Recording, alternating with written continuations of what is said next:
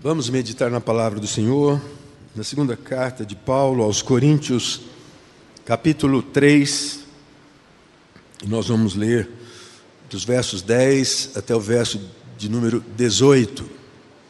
Diz assim a palavra do Senhor: Porquanto, na verdade, o que outrora fora glorificado, neste respeito, já não resplandece, diante da atual sobreexcelente glória porque se o que se desvanecia teve sua glória, muito mais glória tem o que é permanente.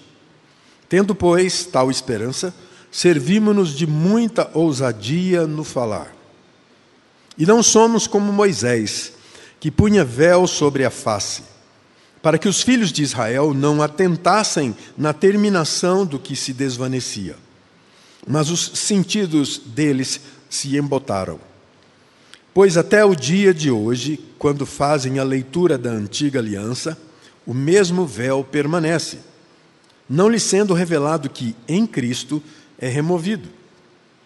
Mas até hoje, quando é lido Moisés, o véu está posto sobre o coração deles. Quando, porém, algum deles se converte ao Senhor, o véu lhe é retirado.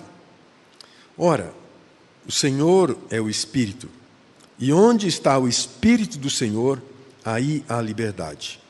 E todos nós, com o rosto desvendado, contemplando como por espelho a glória do Senhor, somos transformados de glória em glória na Sua própria imagem, como pelo Senhor, o Espírito.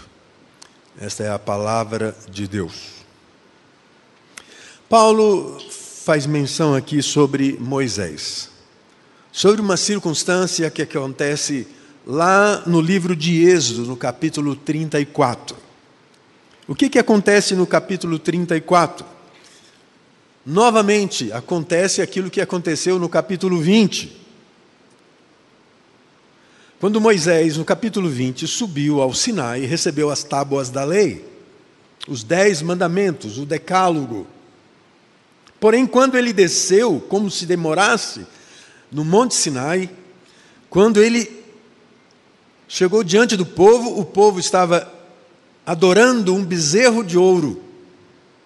Moisés, na sua ira, lançou as tábuas da lei sobre o bezerro de ouro e essa se desfez, se quebrou.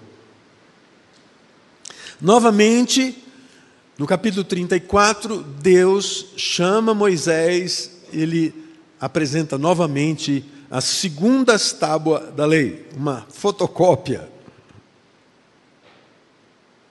Mas antes que isso acontecesse, a situação diante do povo não era uma situação boa. E se voltar os seus olhos um pouquinho antes, no capítulo 33, uma das coisas que Moisés está sentindo é uma pressão profunda da sua liderança sobre o povo de Israel. E nessa pressão, ele vai dizer para Deus: Deus, nós precisamos da sua, presença, da sua presença. Eu preciso da sua presença. Isso tem a ver com uma, uma das frases que nós já ouvimos muitas vezes.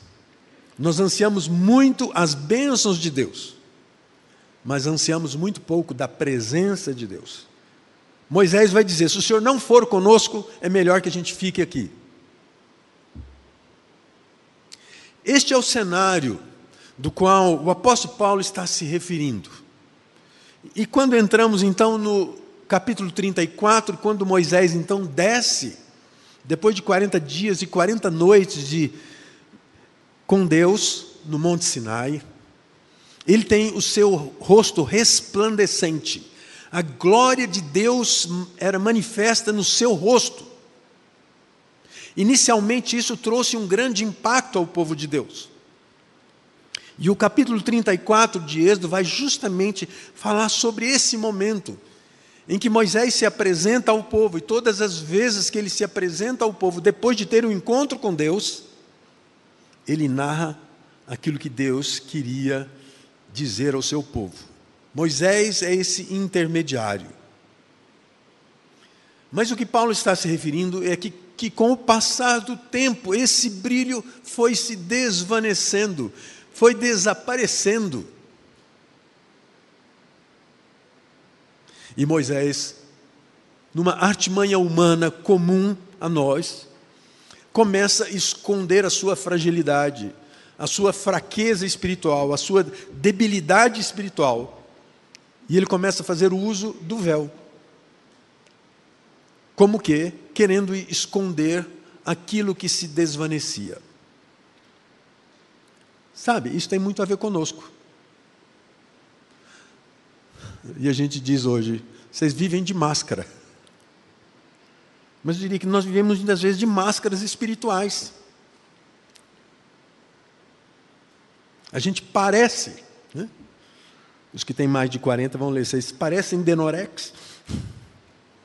Né?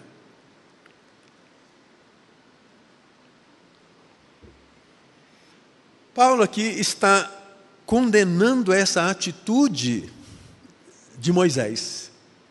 Aqui no versículo 13, ele está dizendo: E não somos como Moisés, que punha véu sobre a face para que os filhos de Israel não atentassem na terminação do que se desvanecia. A grande questão de Paulo aqui é que a experiência de intimidade com Deus não é um ato único ou isolado. É como manter a forma física ideal. Não serão os seus exercícios e a sua dieta de um dia, de uma semana, de um mês que te manterão saudáveis. Eu vi uma frase de um pregador, talvez você já tenha ouvido falar, Adonias, ele disse assim que, mesmo para aqueles que um dia desfrutaram de uma experiência sobrenatural com Deus, é possível perder a chama do avivamento. Ao olharmos atentamente para o relato bíblico que nós que eu me referi aqui lá em Êxodo, isso fica bem claro, porque quando Moisés desce com as tábuas da lei, o seu rosto resplandecia. Se resplandecia porque ele havia estado na presença de Deus, falado face a face com Deus. Embora muitas pessoas tenham se assustado ao ver o rosto de Moisés resplandecendo, o texto sagrado nos revela que ele lhes falou de cara limpa, sem véu algum. Mas depois, com o passar do tempo, o uso do véu foi uma artimanha, um recurso para não demonstrar aquilo que se desvanecia. E o apóstolo Paulo está dizendo aqui: nós não somos como Moisés. Como nós não somos como Moisés? Afinal de contas, Moisés é essa pessoa que é tipo de Cristo, é o libertador de Israel. A figura de Moisés é tido como realmente o pré-Cristo no Velho Testamento, no sentido da libertação. Mas seria fácil entender isso considerando a humanidade de Moisés um comportamento comum entre nós. Alguém que profetizou a vinda do Messias, quando diz que Deus há de levantar um profeta semelhante a mim. Ele disse isso. O fato aqui é que Paulo está apontando para um erro desse grande líder. E ele fala claramente dessa atitude de fingimento, de falta de transparência, na verdade, esta é a razão que Paulo, inspirado pelo Espírito Santo, atribuiu o uso do véu por parte de Moisés. A prática do uso do véu tinha a ver com essa diferenciação ou esta eh, equalização diante do sagrado. A experiência de intimidade com Deus nos revela que a vida de Moisés, o quanto nós estamos susceptíveis a um fracasso espiritual quando deixamos de buscar intimidade com Deus. A fé se esfria.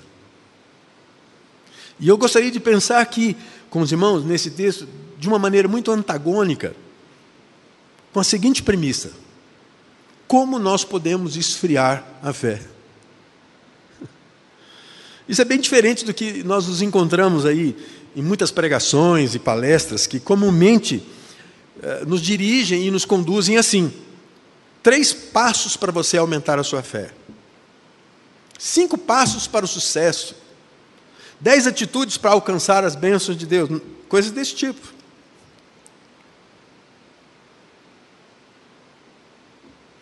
A história de Moisés é, é, é uma história, sem dúvida, de sucesso. Mas é possível notar que um homem pecador, Moisés, carece de uma contínua atenção na sua vida para com Deus, no seu relacionamento para com Deus. E isso acontece conosco. O que se desvanecia não era apenas um brilho no rosto, mas um distanciamento de Deus, da falta de intimidade com Deus.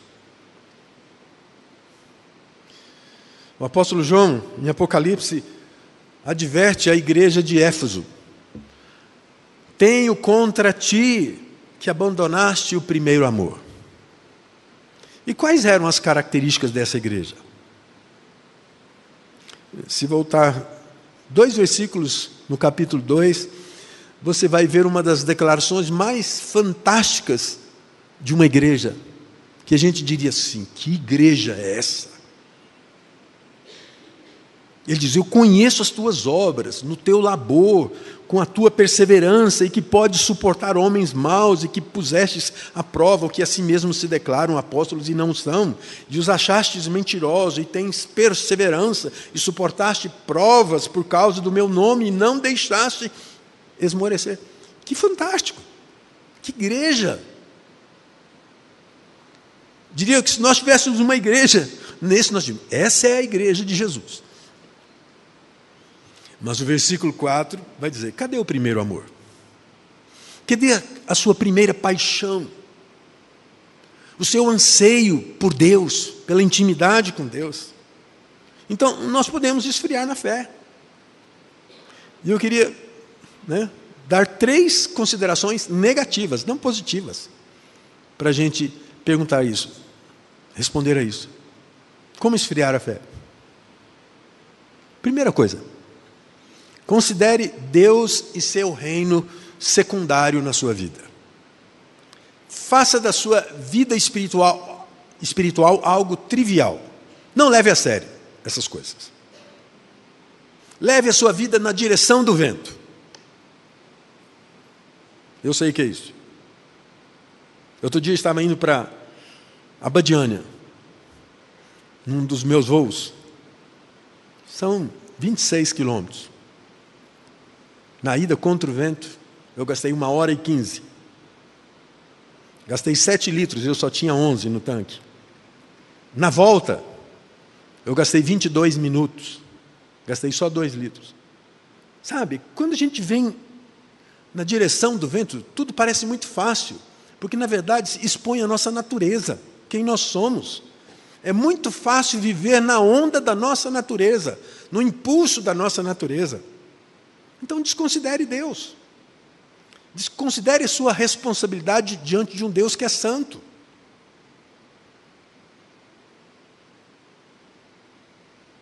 Quando Jesus disse para os seus discípulos: Buscai, pois, em primeiro lugar o reino de Deus e a sua justiça, e todas as outras coisas vos serão acrescentadas.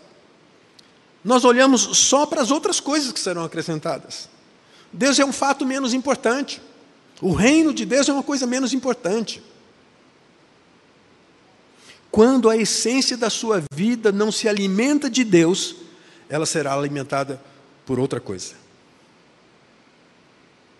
Quando Paulo começa esse capítulo 3, ele está falando do seu ministério e de como ele produziu na vida dos cristãos o que ele chama de vós sois a nossa carta produzida pelo nosso ministério.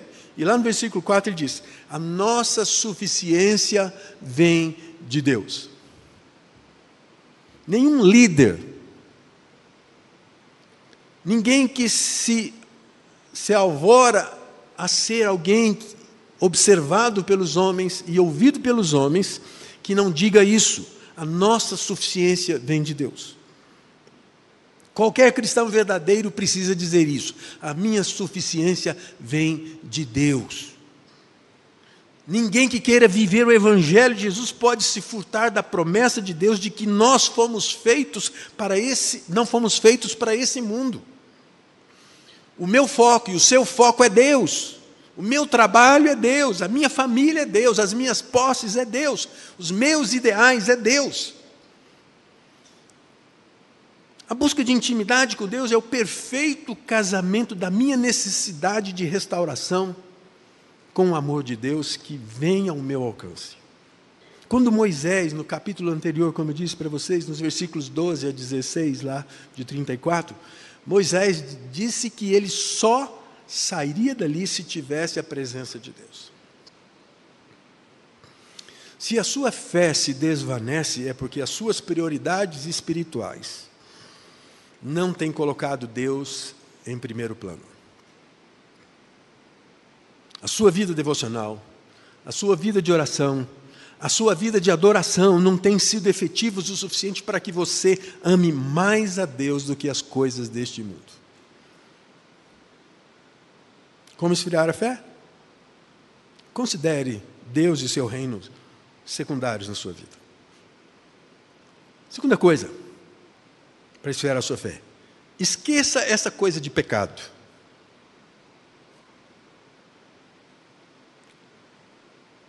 Nós vivemos dias em que a tentativa de se tornar uma, uma igreja inclusiva, ela aboliu isso. Não existe pecado. Não existe limite. As minhas ações e reações estão dentro de um contexto nesse, nesse futuro cristão, em que tudo eu posso tudo me é conveniente. A razão apresentada por Paulo aqui aos Coríntios é que Moisés não queria que os israelitas vissem que a glória estava sumindo. Cada vez que Moisés entrava na presença de Deus, ele recebia uma recarga de glória. Mas nessas idas e vindas, a glória foi se desvanecendo. E Moisés não queria que as pessoas vissem que essa glória tinha sumido mas ele queria ser o mesmo ou ter o mesmo status espiritual diante de Israel, e ele não tinha mais. O que é isso? Isso é dissimulação. E eu penso que é pior do que errar, é querer encobrir isso. Essa atitude é uma atitude antiga, é a atitude que nós vemos lá em Adão e Eva a dificuldade do primeiro casal em admitir seu pecado fez com que eles se escondessem de Deus. Isso acontece com gente boa que nega os seus pecados, inclusive líderes cristãos. Isso acontece conosco quando nós encontramos desculpas para os nossos pecados.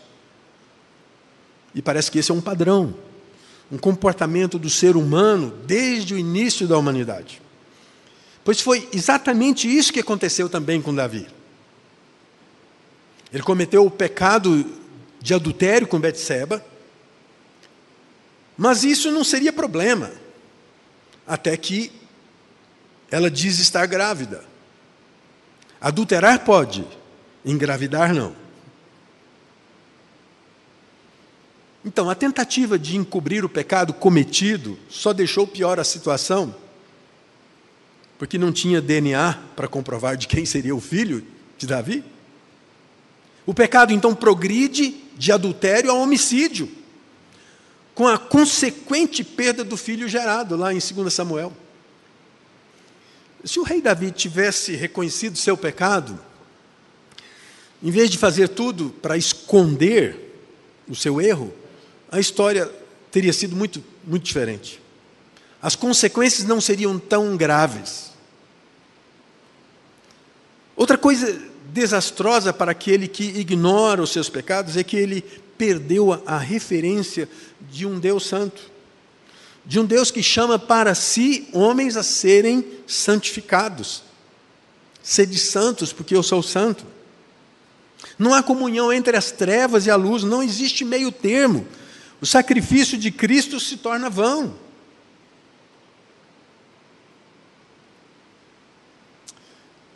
A sua fé se esfria quando você desconsidera a existência de pecado. Quando você mais não confessa-os. Quando mais você não se arrepende deles. É um carro sem volante. Ele vai numa direção que você não sabe onde vai dar. Terceira coisa que pode esfriar a sua fé, se torna um religioso.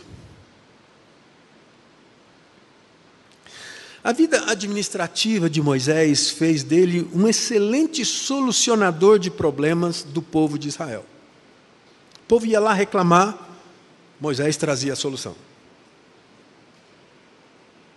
A verdade é que muitos líderes são exímios administradores de problemas de seus liderados.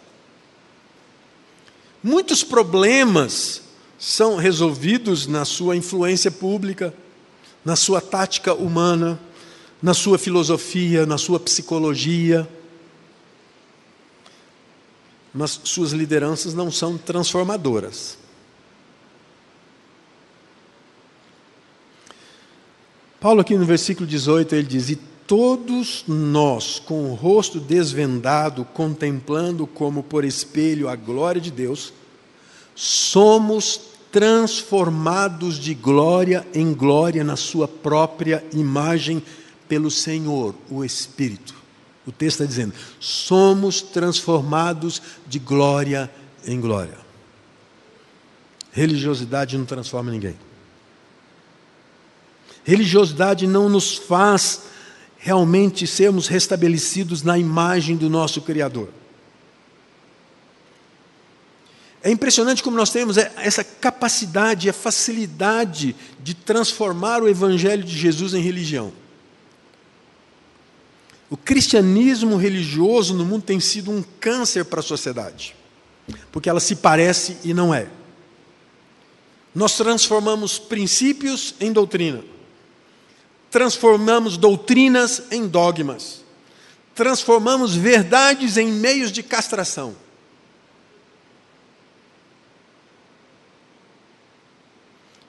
Mas Paulo diz assim, se referindo a eles, aquela religiosidade, mas os sentidos deles se embotaram, pois até o dia de hoje, quando fazem a leitura da antiga aliança, o mesmo véu permanece.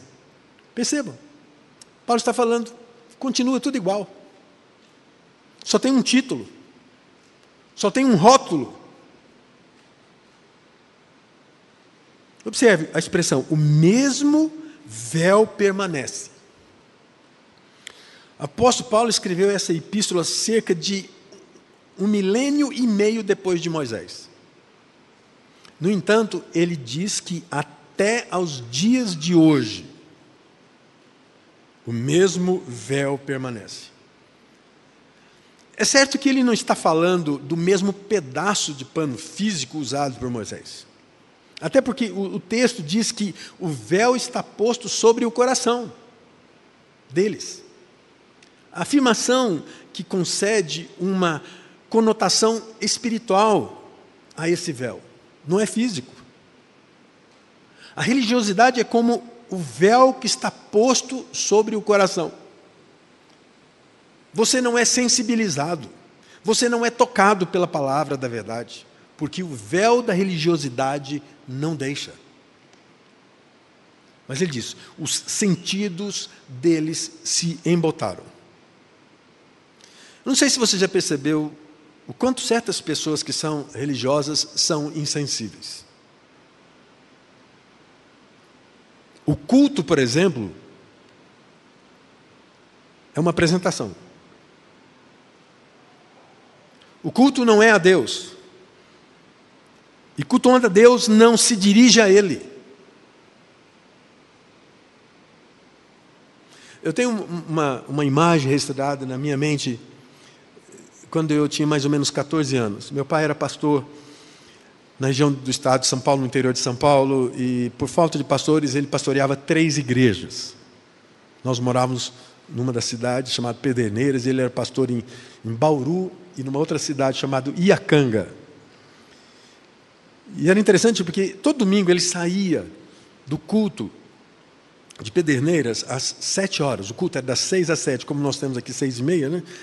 E dava tempo dele, em 30 minutos, chegar em Bauru, que era a próxima cidade, né? E quando chegava lá, já tinha um presbítero dirigindo o culto e ele ia pregar. E algumas vezes eu acompanhava ele. Uma da coisa que, que eu achei assim tão interessante é que quando eu cheguei lá pela primeira vez e desde que eu saí, tinha um cachorro que chegava no culto da noite, na hora de começar o culto, todas as vezes. E só saía depois do Amém Tríplice. Ele deitava-se no último embaixo do último banco, do lado esquerdo, olhando assim diferente, do lado esquerdo. Tinha até o lugar certo. Como muitos cristãos têm o seu lugar certinho de sentar. O pastor já sabe que se não está vazio, ele não veio hoje. Aquele cão era mais religioso que muita gente. Religiosamente, todo domingo ele estava ali. Mas ele era insensível. Não estava dentro da capacidade dele, como animal, de absorver a verdade de Deus, de ser tocado por ela, de ser envolvido pelo Espírito Santo de Deus, ter um renovo. A sua fé religiosa, ela esfria. Concluindo, João, em Apocalipse capítulo 3, versículos 15 a 17, numa palavra de exortação à igreja de Laodiceia, ele diz assim: Eu conheço as tuas obras, que nem és frio nem quente, quem deras fosses frio ou quente, assim porque és morno, estou a ponto de vomitar-te da minha boca, pois dizes: Estou rico e abastado e não preciso de coisa alguma, e nem sabes que tu és infeliz, sim, miserável, pobre, cego e nu. A revelação de João, no versículo 17, fala de cinco características dos que perderam a fé: infeliz, miserável, pobre, cego e nu. Essas palavras não são literais. A literalidade do texto se refere às duas outras expressões, ao rico e abastado, certamente. Essas características falam de qualidades espirituais. A infelicidade, aqui, é antônima à bem-aventurança, aquela que nós lemos lá nos Salmos. A miséria aqui é o estado deplorável da condição humana pecadora, sem salvação. A pobreza aqui é porque a verdadeira riqueza não está aqui, está nos céus. A cegueira, porque não pode enxergar as verdades espirituais sem que tenha seus olhos espirituais abertos. E a nudez? Porque não será revestido pelo Espírito Santo a participar da obra redentora e santificadora de Jesus. Você que já se entregou a Jesus, que entendeu o amor de Deus por você, não seja como Moisés. É o que Paulo está dizendo. Nós não somos como Moisés, cuja glória de Deus se desvaneceu, acostumando-se com as idas e vindas à presença de Deus. Não se acostume com o sobrenatural. Não deixe que os seus pecados se tornem meros desvios sem que haja arrependimento. Não deixe que a religiosidade, que o apagar do Espírito Santo na sua vida lhe torne insensível ao mover de Deus na sua vida.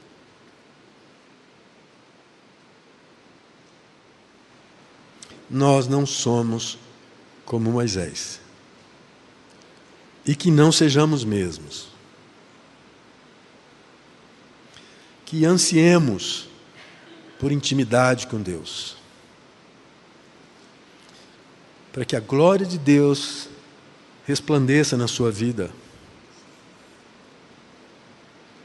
De tal maneira que não apenas o seu rosto, mas sua vida, sua prática de viver, seja algo perceptível pelos outros, como foi no primeiro momento com Moisés. Curva sua cabeça, vamos orar. Ó oh Deus, fale conosco. E que os nossos ouvidos sejam abertos num toque especial do Teu Santo Espírito. E que estejamos escancarados à manifestação e ao mover do Senhor. E possamos vividamente viver a vida com Cristo, onde a luz de Cristo que brilha em nós também resplandeça no mundo. Em que sejamos verdadeiramente sal, dando sentido às nossas vidas e direção à vida de outros. Perdoa-nos a nossa insensibilidade, o nosso descuido, a nossa morbidade espiritual. Vem e renova-nos, ó Deus. Em nome de Jesus. Amém.